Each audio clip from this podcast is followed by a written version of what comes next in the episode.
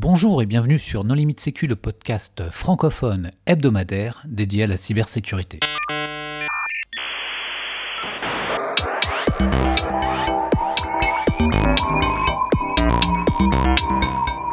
Alors avant de commencer, je souhaiterais vous indiquer que nous sommes partenaires de la Nuit du Hack 2017 et qu'à ce titre, euh, nous allons vous faire gagner des places pour participer à cet événement. Pour jouer, c'est très simple. Il suffit d'écouter ce podcast. À un moment donné, nous mentionnerons un hashtag et la première personne à utiliser ce hashtag sur Twitter, eh bien, remportera la place. Trivial, n'est-ce pas? Donc aujourd'hui, un épisode sur Shadow Brokers. Et pour discuter de ce sujet, nous recevons un invité mystère, alors qui n'est pas si mystérieux que ça, puisqu'il est très connu euh, sur Twitter. Il s'agit de Xorgs. Bonjour. Bonjour à tous. Est-ce que tu veux bien te présenter rapidement?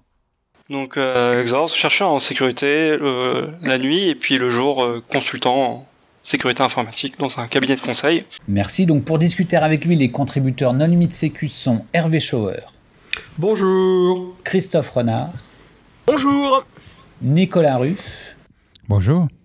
Marc-Frédéric Gomez Bonjour. et moi-même, Johan Uloa. Donc, Nicolas Ruff, est-ce que tu peux nous faire un petit historique euh, sur euh, Shadow Brokers? Alors, euh, Shadow Brokers, c'est une corporation dans un jeu vidéo qui s'appelle Mass Effect et qui est chargée, c'est une organisation extraterrestre qui négocie des informations entre pirates interstellaires. Mais depuis août 2016, euh, c'est aussi le nom d'un groupe. Alors, je ne sais pas si on peut les appeler des pirates ou voilà. C'est le, pseudonyme d'un collectif euh, qui publie des informations euh, liées à Equation Group. Et Equation Group, c'est le petit nom de code euh, qu'on trouve dans les white papers pour désigner la NSA. Donc depuis août, ils ont publié pas mal d'outils qui semble-t-il s'en provenir directement des équipes offensives de la NSA, donc la TAO, Tailored Access Operation. Et ils viennent de faire une publication la semaine dernière qui a jeté pas mal d'huile sur le feu et qui va être le cœur de, ce- de cet épisode. Alors, cher invité mystère, tu as été euh, pas mal impliqué, en fait, on va dire, dans, dans cette dernière publication. Est-ce que tu peux nous expliquer euh, quelle a été ta démarche, euh, ce qui s'est passé? Oui, alors moi en fait je suis le groupe Shadow Brokers de près depuis le premier leak qui date de- d'août euh, 2016, donc euh, l'été dernier. Et depuis en fait euh, ils ont un compte Twitter euh, Shadow Brokers avec euh, deux S à la fin.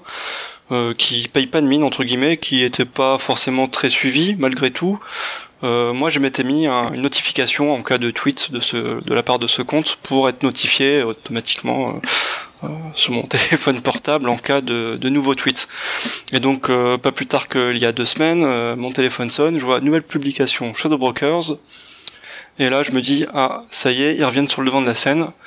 Et là, c'était pour faire quoi En fait, pour donner, à travers un message euh, politique ou pseudo-politique, euh, le mot de passe de l'archive qu'ils avaient soi-disant mis en vente en, août euh, 2016. Donc, euh, premier réflexe, retrouver cette archive que je n'avais pas sauvegardée.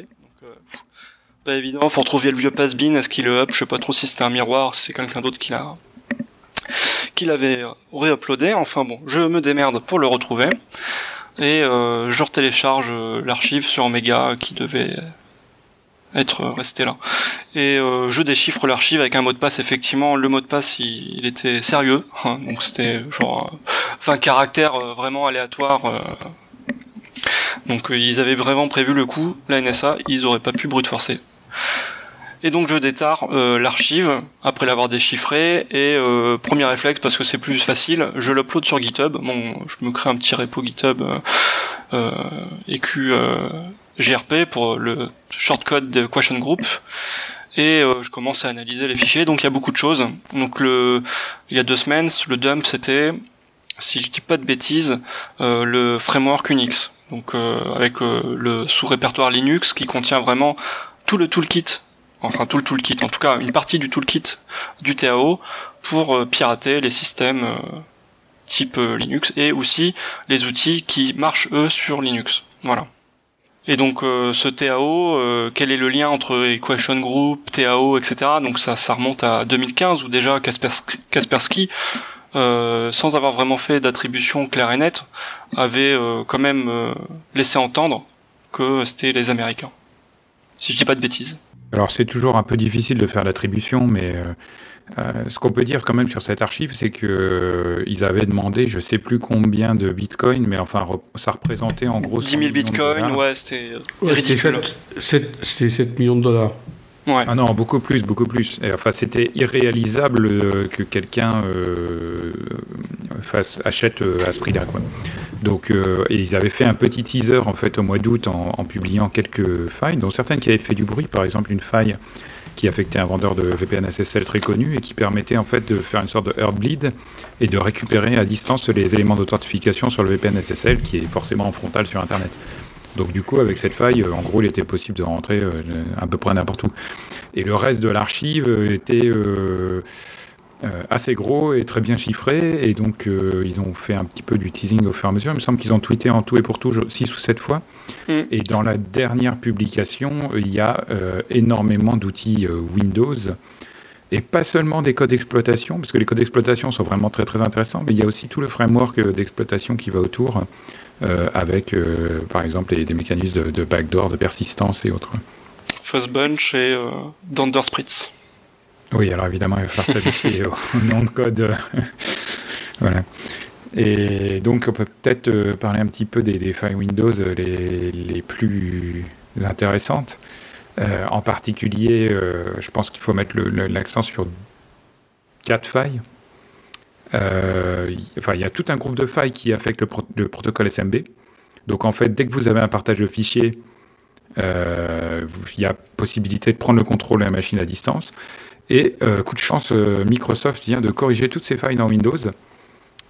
comme par hasard. Genre, comme par hasard, voilà. Alors, alors qu'ils n'avaient probablement pas le mot de passe de l'archive, mais ils ont quand même alors, euh, la rumeur court. Mmh.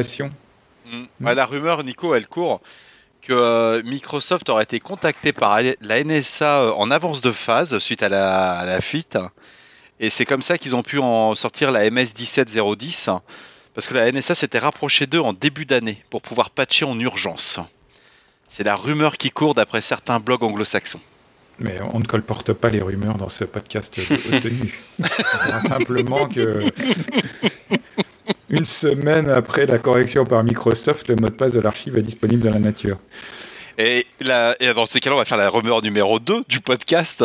Pourquoi ils ont donné le, comment dirais-je, le mot de passe Ça serait suite au fait qu'ils avaient soutenu Donald Trump pendant son élection. Et suite au, à sa prise de position sur les opérations en Syrie, ça les a grandement énervés. Et il n'y aura plus de rumeurs jusqu'à la fin du podcast, c'est promis. Oui, après. De, de ta part, mais euh, peut-être que les autres peuvent en avoir. Non, on va se calmer sur les rumeurs, allez. Par je contre, pense qu'on va s'épargner la, la, partie politique de l'affaire parce que, enfin, là, pour le coup, euh, on risquerait de se faire manipuler trop facilement. Quoi. Mais Shadow Broker, là, vous, vous, vous, vous, avez l'air tous de dire que c'est un groupe. Et vous, parce que c'est toujours le même mec euh, qui écrit, euh, etc. C'est un compte, et, oui.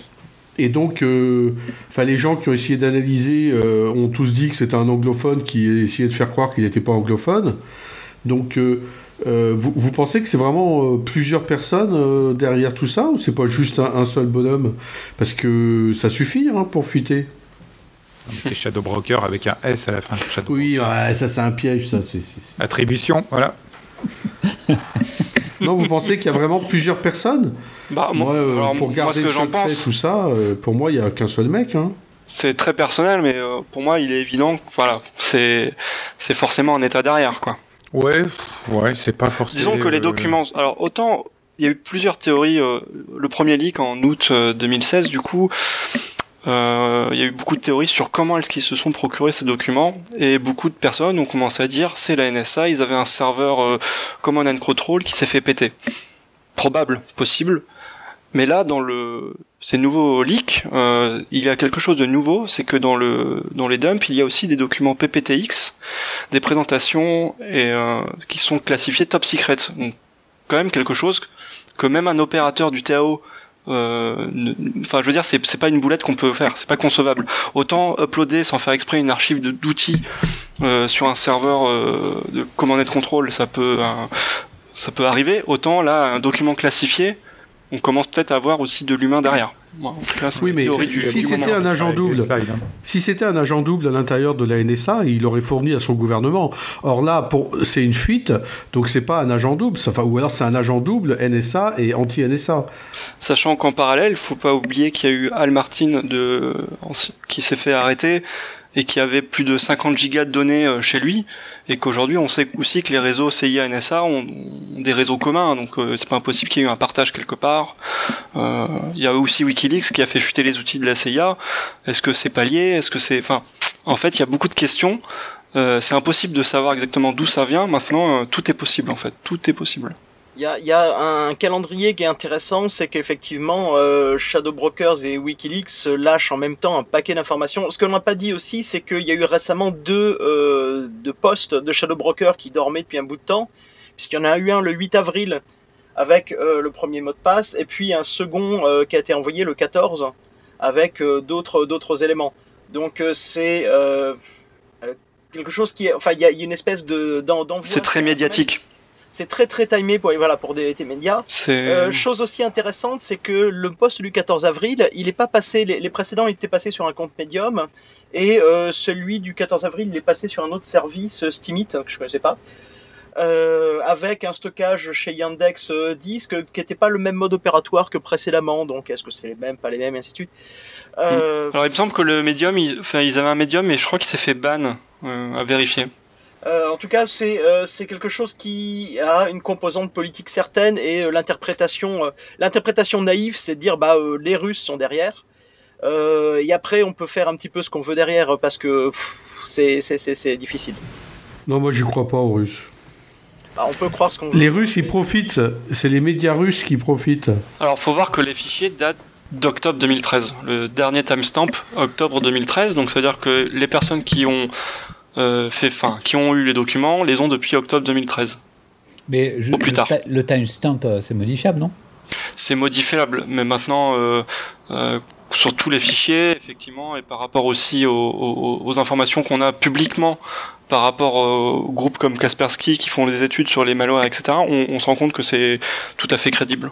Ok, euh, je pense que l'attribution, on va pas s'en sortir. Donc, si on revient aux exploits, euh, les exploits SMB pour un pentester, c'est un peu euh, le pentest qui dure 5 minutes. C'est de la classe d'un blaster, enfin d'un MS03026 ou d'un MS08067, c'est-à-dire euh, accès direct et instantané à n'importe quelle machine sous Windows.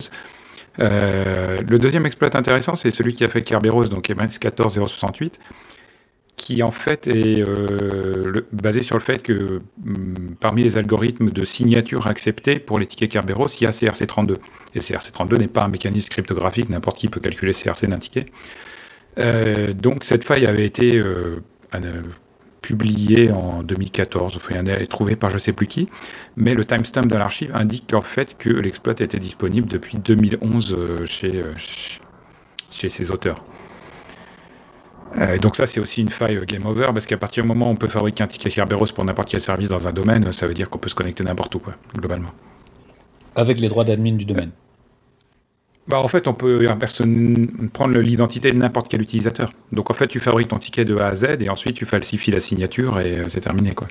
Euh, le troisième, euh, la troisième faille quand même qui est notable, c'est une faille euh, dans RDP qui fonctionne euh, pré-haute, qui apparemment est basée sur le système de, de gestion des cartes à puce, et donc il y a un module qui est activé avant l'authentification. Donc ça veut dire qu'en gros, si tu exposes un RDP sur Internet, euh, bah, t'es mort. Oh. Ce qui est quand même le cas de, de pas mal de gens. Enfin, je, je compte pas le nombre de, de caisses automatiques, de distributeurs de billets et autres qui ont, qui ont du RDP euh, sur Internet. Et ils sont pas tous sur la dernière version de Windows, qui est la- enfin, sur une version patchée de Windows. Et c'est un RCE euh, c'est- Ah ouais, c'est un RCE. Alors pour nos éditeurs, euh, Remote, Code Execution. Donc tu as le port TCP3389 ouvert sur une machine Windows. En gros, euh, l'attaquant il vient et il récupère la main sur ton serveur comme s'il était sur la console. Bon, c'est patché évidemment, hein, mais euh, on va dire qu'il y a toute une longue tail d'Internet avec des systèmes sous Windows XP Embedded ou des choses comme ça qui resteront probablement vulnérables.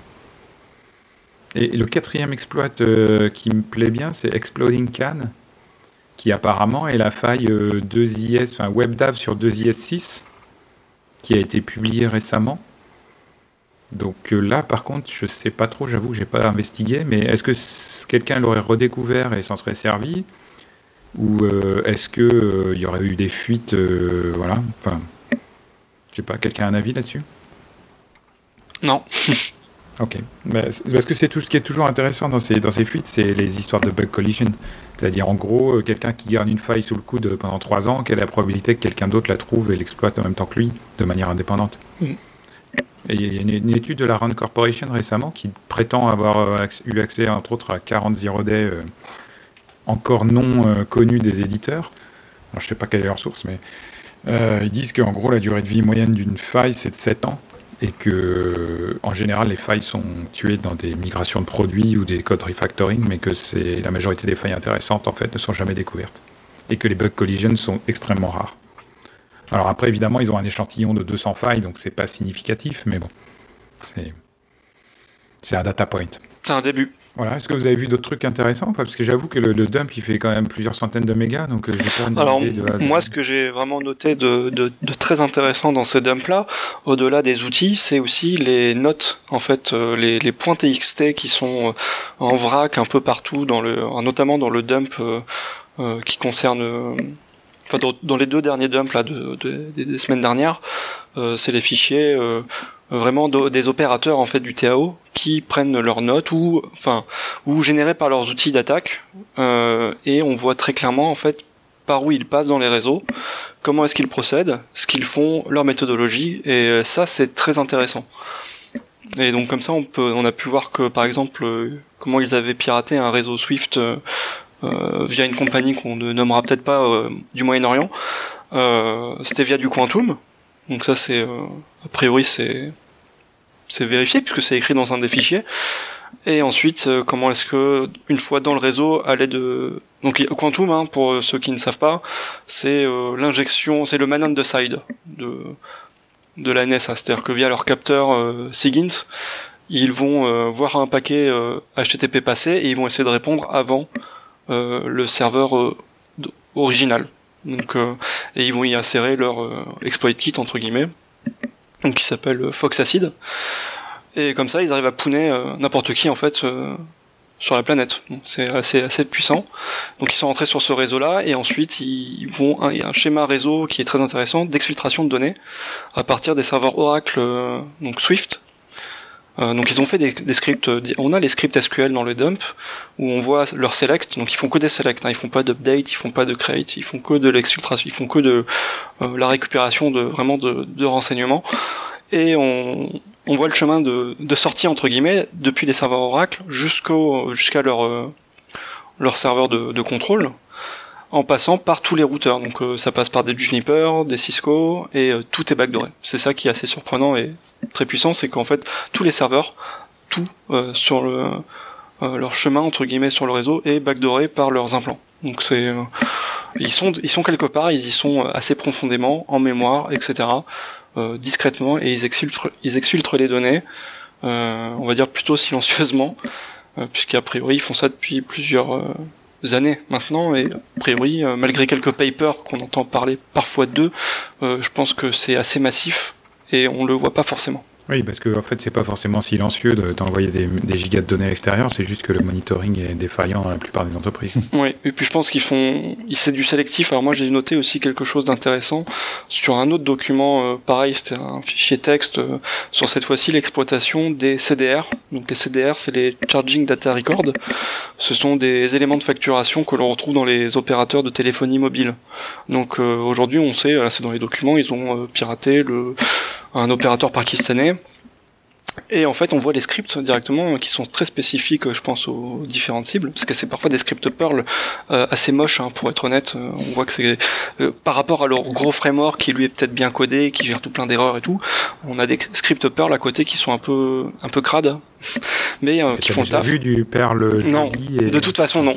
en tout cas, ils ont l'air d'aimer pas mal le Perl. Euh, bon, bah, tant pis pour eux. hein. Alors, c'est le- Et en tout cas, Il y avait un peu de Python qui traînait aussi. il y a du Python aussi. Il y hein. a- y a beaucoup de On- Python. on- je pense qu'il y a des guerres de clans au sein de la NSA, je pense. hein. Ouais. Ce qui est, ce qui est marrant.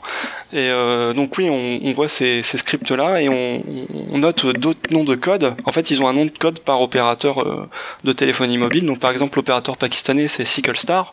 Et ensuite, on voit qu'il y a Edition Haze, Liquid Steel, All Blue, etc., etc. Donc ils sont quand même massivement déployés dans des réseaux de téléphonie mobile de par le monde, et ils exfiltrent des données au moment même où on se parle, probablement. Euh, à noter que les CDR, c'est pas spécifique à la téléphonie mobile, hein, c'est toute la téléphonie qui utilise des CDR hein, euh, pour enregistrer les informations relatives à un appel.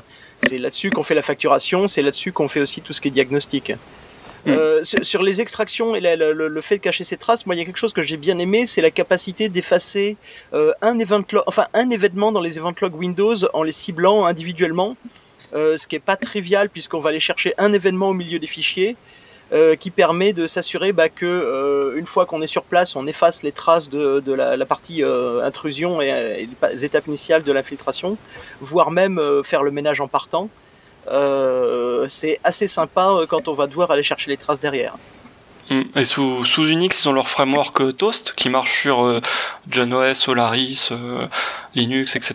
qui efface aussi les événements euh, WTMP, etc. Donc ils sont, c'est des fantômes en fait. C'est- Globalement, si vous voyez, si vous avez pas des, des, si vous faites pas des backups partout dans votre réseau, euh, concrètement, lorsque vous allez faire un audit, ben vous les allez pas les voir. Alors apparemment, quand même, il laisse. euh, Tu parlais de, de- de tous les serveurs qui sont infiltrés, il laisse euh, des, des implants euh, sur toutes les machines. Et en l'occurrence, euh, bah, pour Windows, ils ont un implant qui s'appelle double, pu- euh, double pulsar. Ouais. J'ai vu sur Twitter qu'un gars aurait scanné Internet, il aurait trouvé 5,5 millions de gens qui exposent le port 445, donc SMB2. Déjà, c'est pas pas une très bonne pratique, mais bon, admettons.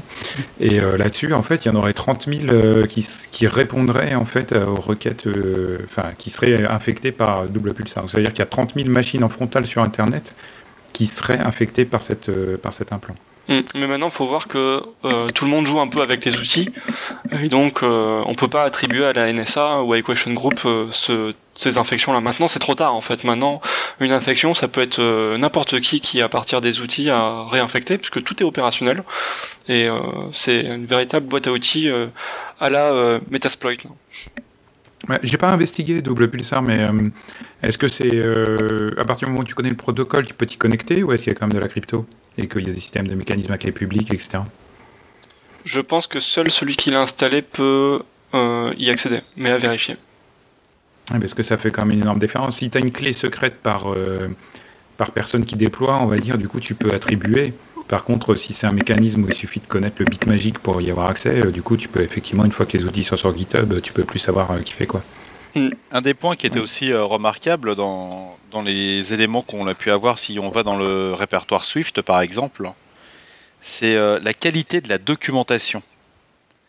C'est-à-dire que si on prend le cas des banques qui ont été ciblées, qui sont, euh, on va dire, majoritairement dans le Moyen-Orient, c'est assez incroyable. On part euh, d'une banque centrale et on a une mini-map euh, du Moyen-Orient sur toutes les banques raccordées entre elles, par qui où elles passent. Et c'est un niveau de détail, on, va de l'IP public aux IP non routables, type 192, 168 quelque chose. Et euh, il y a une véritable cartographie qui est faite sur des... euh, c'est pas des prêts euh, PPTX, on l'est sur des VSD, sur des visios. Et c'est assez impressionnant, c'est-à-dire que même euh, Madame Michu qui euh, se met à lire ces documents, elle peut refaire les schémas des organismes financiers de, de ces pays. Et, en fait, ils euh, connaissent, ils maîtrisent beaucoup mieux les réseaux que les administrateurs eux-mêmes, les- qui sont eux ah, c'est légitimes. clair. En fait, ils reconstruisent tout et ils ont une meilleure vision du réseau, je pense, que les, les admins standards. hein. Ça, c'est sûr. Ok, alors euh, peut-être qu'on peut aborder un point sur euh, la suite. Qu'est-ce que ça veut dire finalement pour les particuliers, les entreprises euh, Qu'est-ce que ça change finalement? Bah, je pense qu'il y, a- un point qui est important, c'est autant euh, les ligues de Vol 7 contenaient euh, quasiment pas d'informations euh, directement utilisables, sauf à vouloir monter son propre labo de- d'offensif. Euh, autant là, il y a des outils qui peuvent être couramment utilisés. Vous avez le framework, comment il s'appelle en Java, euh, de- dans, dans- Thundersprit. voilà, euh, qui euh, qu'on peut lancer et on a son petit metasploit de la NSA euh, pour aller euh, poutrer à gauche à droite.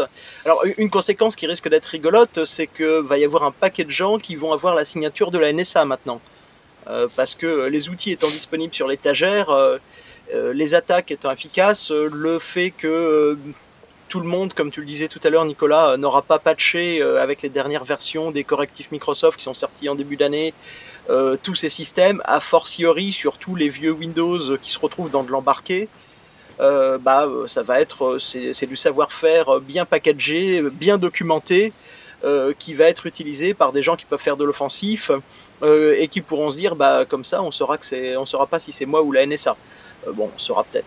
Mais tu crois qu'il y a des boîtes qui vont commencer à vendre des formations utilisant les outils de la NSA c'est pas exclu qu'on trouve des boîtes qui vendent de la formation, euh, euh explorer les outils, euh, devenez pentester euh, grâce, comme la NSA.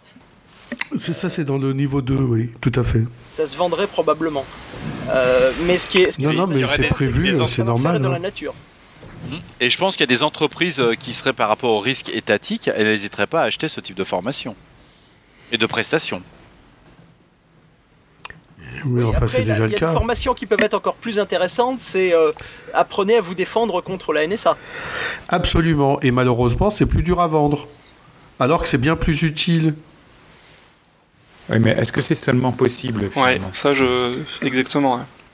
Arrêtez. Mais oui, la défense, c'est possible. Heureusement que ça marche, sinon on serait déjà tous morts. Mais contre quel type de menace? Contre une... des équipes de milliers d'ingénieurs qui sont dédiés à péter des réseaux en masse C'est difficile. Hein contre ceux qui réutilisent les outils qui ont fuité. Ça, d'accord. Ça, c'est pas de chez maintenant. Bah, il me semble qu'on a pu découvrir dans des ligues précédents, et puis ça a été confirmé euh, par un ancien directeur technique de la DGSE, que euh, les services français avaient constaté une intrusion à l'Elysée. Euh, qui n'était pas le fait d'amateurs. Donc ça peut se constater. Euh, est-ce que c'est euh, simple à faire? Bah, Certainement pas. On a affaire à des gens dont on voit bien dans leurs outils qui sont très professionnels, ils sont très systématiques, ils ont du bon outillage, ils ont des 0D qui, qui, sont quand même assez luxueux. Euh, ça va être difficile. Maintenant, euh, sur des systèmes d'information euh, bien gérés, proprement segmentés, supervisés de près, sur lesquels on regarde les flux anormaux parce que d'un hmm. coup, il y a une machine qui se met à communiquer.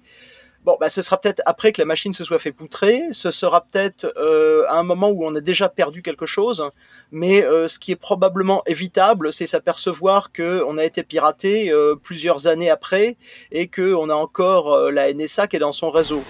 Et tu l'as dit, mais la NSA, il y a une façon de les voir, c'est de regarder le réseau. Hein. Non, mais la NSA, faut laisser tomber. Mais dans les fuites de Snowden, je rappelle qu'il y avait l'exemple du GCHQ britannique qui avait piraté Gemalto pour récupérer les clés secrètes. Et, Gemalto avait répondu, ah oui, tiens, effectivement, à cette époque-là, on avait eu une attaque sérieuse, elle a été détectée en temps réel et euh, on, a, on a fait en sorte que ça n'aille pas plus loin ok, on n'avait pas l'attribution et, et, là on découvre que effectivement ça semblerait que ça venait du GCHQ. Et là, Après ça c'est de la communication aussi, mais entre temps je pense qu'ils ont quand même pu récupérer plein de données, non?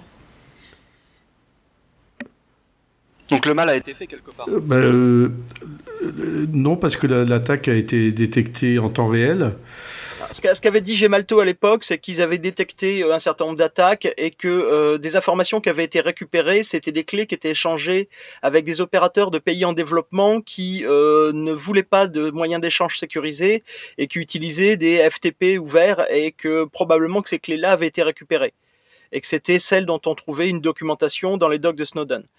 Est-ce que la compromission été plus loin? En tout cas, Gemalto à l'époque a dit que non. On n'a pas de raison de ne pas le croire.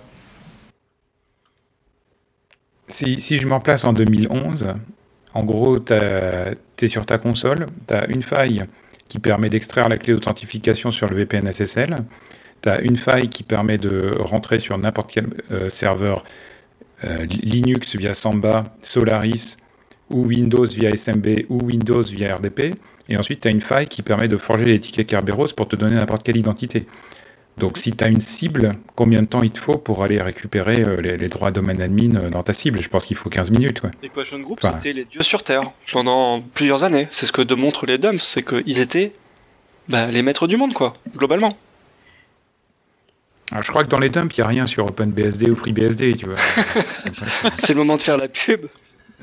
Non, mais ce qu'on ce qu'on voit aussi dans les DOM, c'est que euh, ils ont un certain nombre de cibles qui sont euh, les opérateurs financiers, qui sont les opérateurs télécoms, qui sont euh, des infrastructures dans lesquelles, enfin, qui sont riches en informations et sur lesquelles, bah, on voit bien où est-ce qu'on trouve beaucoup de Solaris, même en 2011. On va trouver ça souvent dans les réseaux d'opérateurs télécoms parce que ça, c'est abondant. Les euh, cibles, enfin les, les 0D qu'on trouve sont aussi adaptés aux cibles. Maintenant, euh, oui, il est rentré sur ton domaine, il est admin, il s'est créé des users, et en plus tu le vois pas parce qu'il y a des tickets qui sont consommés sans qu'il y, ait grand chose. Euh, néanmoins, il va pas trouver instantanément les données qu'il cherche. Il va falloir qu'il les exfiltre. Va falloir. Alors, il y a des moyens d'exfiltration qui sont pas inintéressants. Il y a des canaux de communication passés par des options SMB, par exemple, comme canal de communication, c'était intéressant. Mais on aurait dû être capable de s'apercevoir que du SMB qui parle avec euh, l'extérieur, ça devrait pas Hmm. arriver. Hmm, clairement. Euh, après, Solaris, effectivement- euh, Sola- Solaris, c'est pas que les opérateurs télécoms. Hein. C'est aussi tout un tas de télécoms. systèmes de défense et tous les systèmes de contrôle satellite. C'est de tous les types de satellites. Enfin, c'est beaucoup. Enfin, c'est plein de trucs vachement intéressants. D'où l'intérêt de savoir intruser Solaris. Ah oui, non, mais Solaris, c'est Ah, c'est très intéressant, mais il est très présent dans les milieux euh, télécom, transmission euh, et des choses comme ça. Euh, il y a beaucoup, beaucoup de cœurs de réseau télécom qui utilisent du Solaris. Euh, effectivement, on va le trouver dans ce qui est satellitaire aussi, mais enfin, c'est du télécom.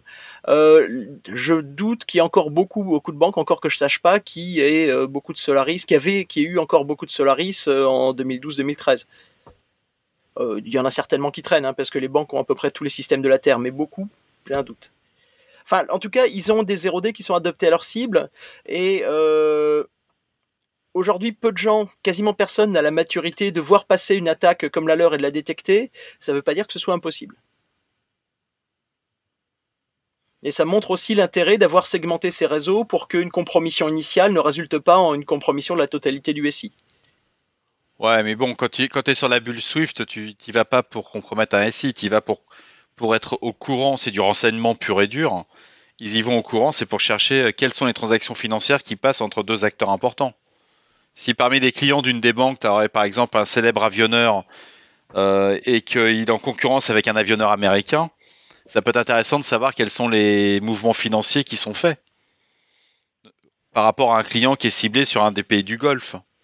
Ça pourrait être un bon exemple.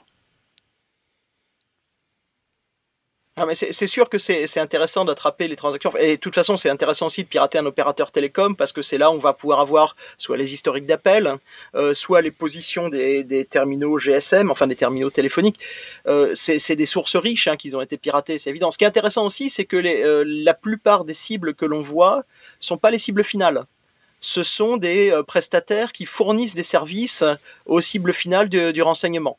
Euh, effectivement, il y a un point particulier dans, enfin moi de ce que j'en ai vu, il n'y a aucune trace de sabotage. On est dans des actions de renseignement. On est dans des gens qui cherchent de l'information sur d'autres acteurs. En fait, on est dans le rôle parfaitement légitime de la NSA.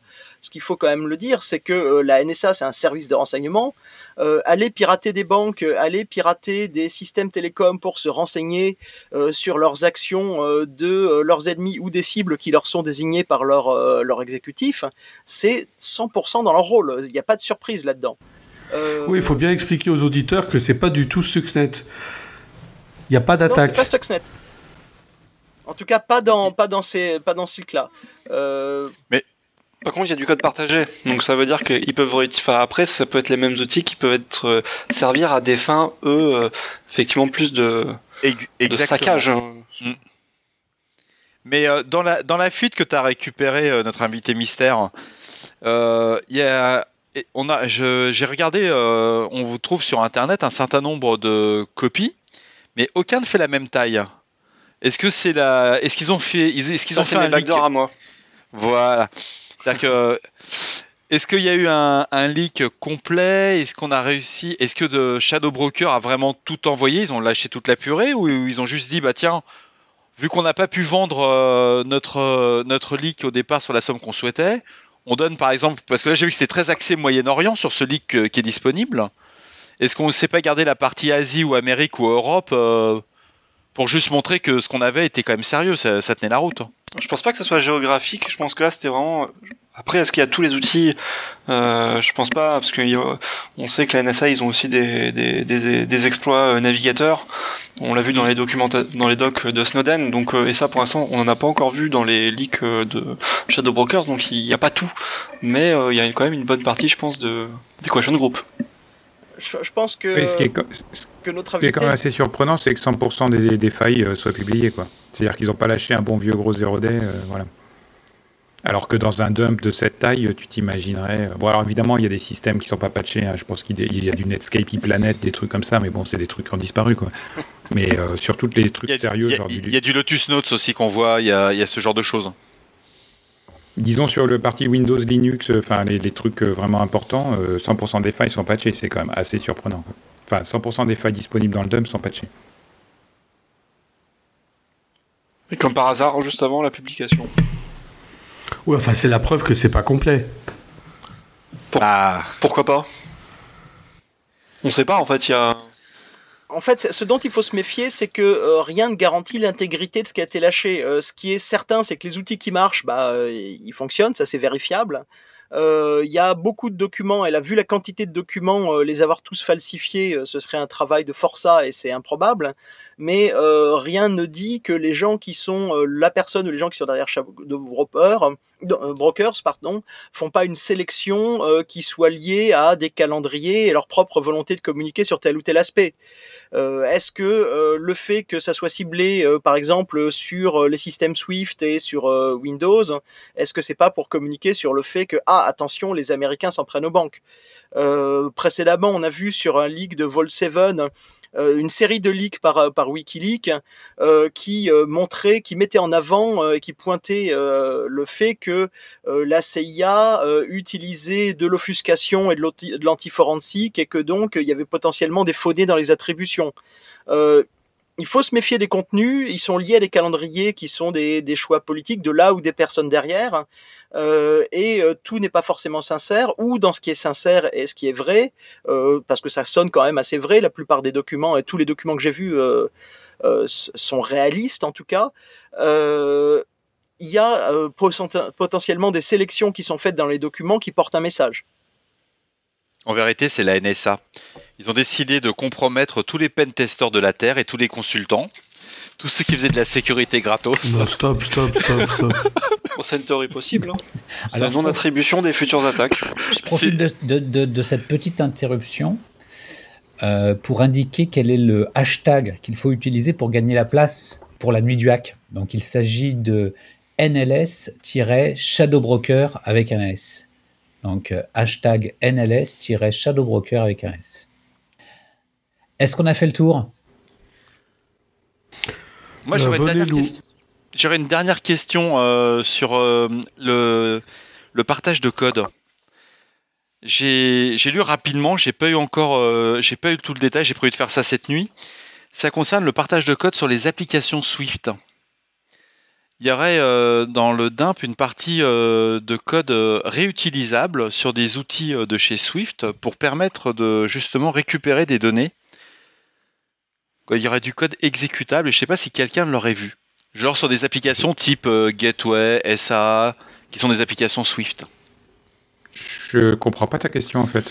C'est-à-dire que dans, dans, le, dans le leak qui est apparu, euh, on voit des, des morceaux de code qu'on pourrait réutiliser sur des applications Swift pour euh, permettre de faire une compromission.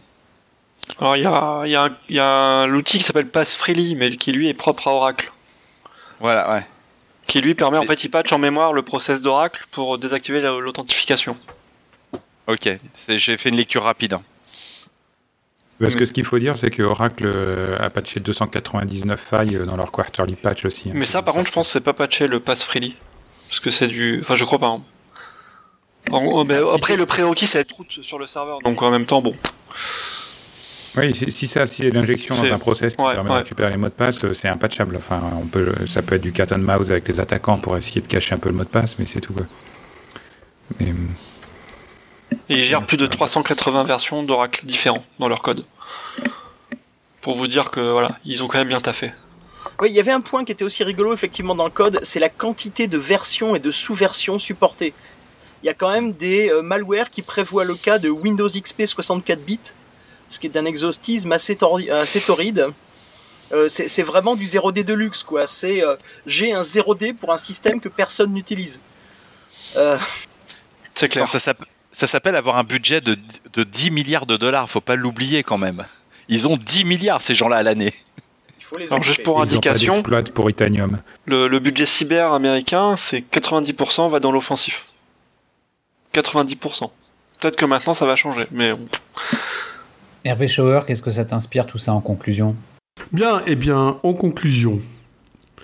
En conclusion, Shadow Brokers, c'est absolument génial. Si euh, ils n'étaient pas là, il nous manquerait vraiment le fait qu'on ait des outils, mais que les correctifs de sécurité aient comme par hasard été appliqués juste avant qu'ils les sortent, en ayant fait semblant d'essayer de les vendre pour un prix inaccessible, avec une communication étrange, c'est génial. Sans eux, il n'y aurait pas eu cet épisode No Limites Sécu. Précisons quand même que No Limites Sécu n'est pas à l'origine de la fuite, ce n'est pas une opération de com. Pour Toutes les théories sont possibles.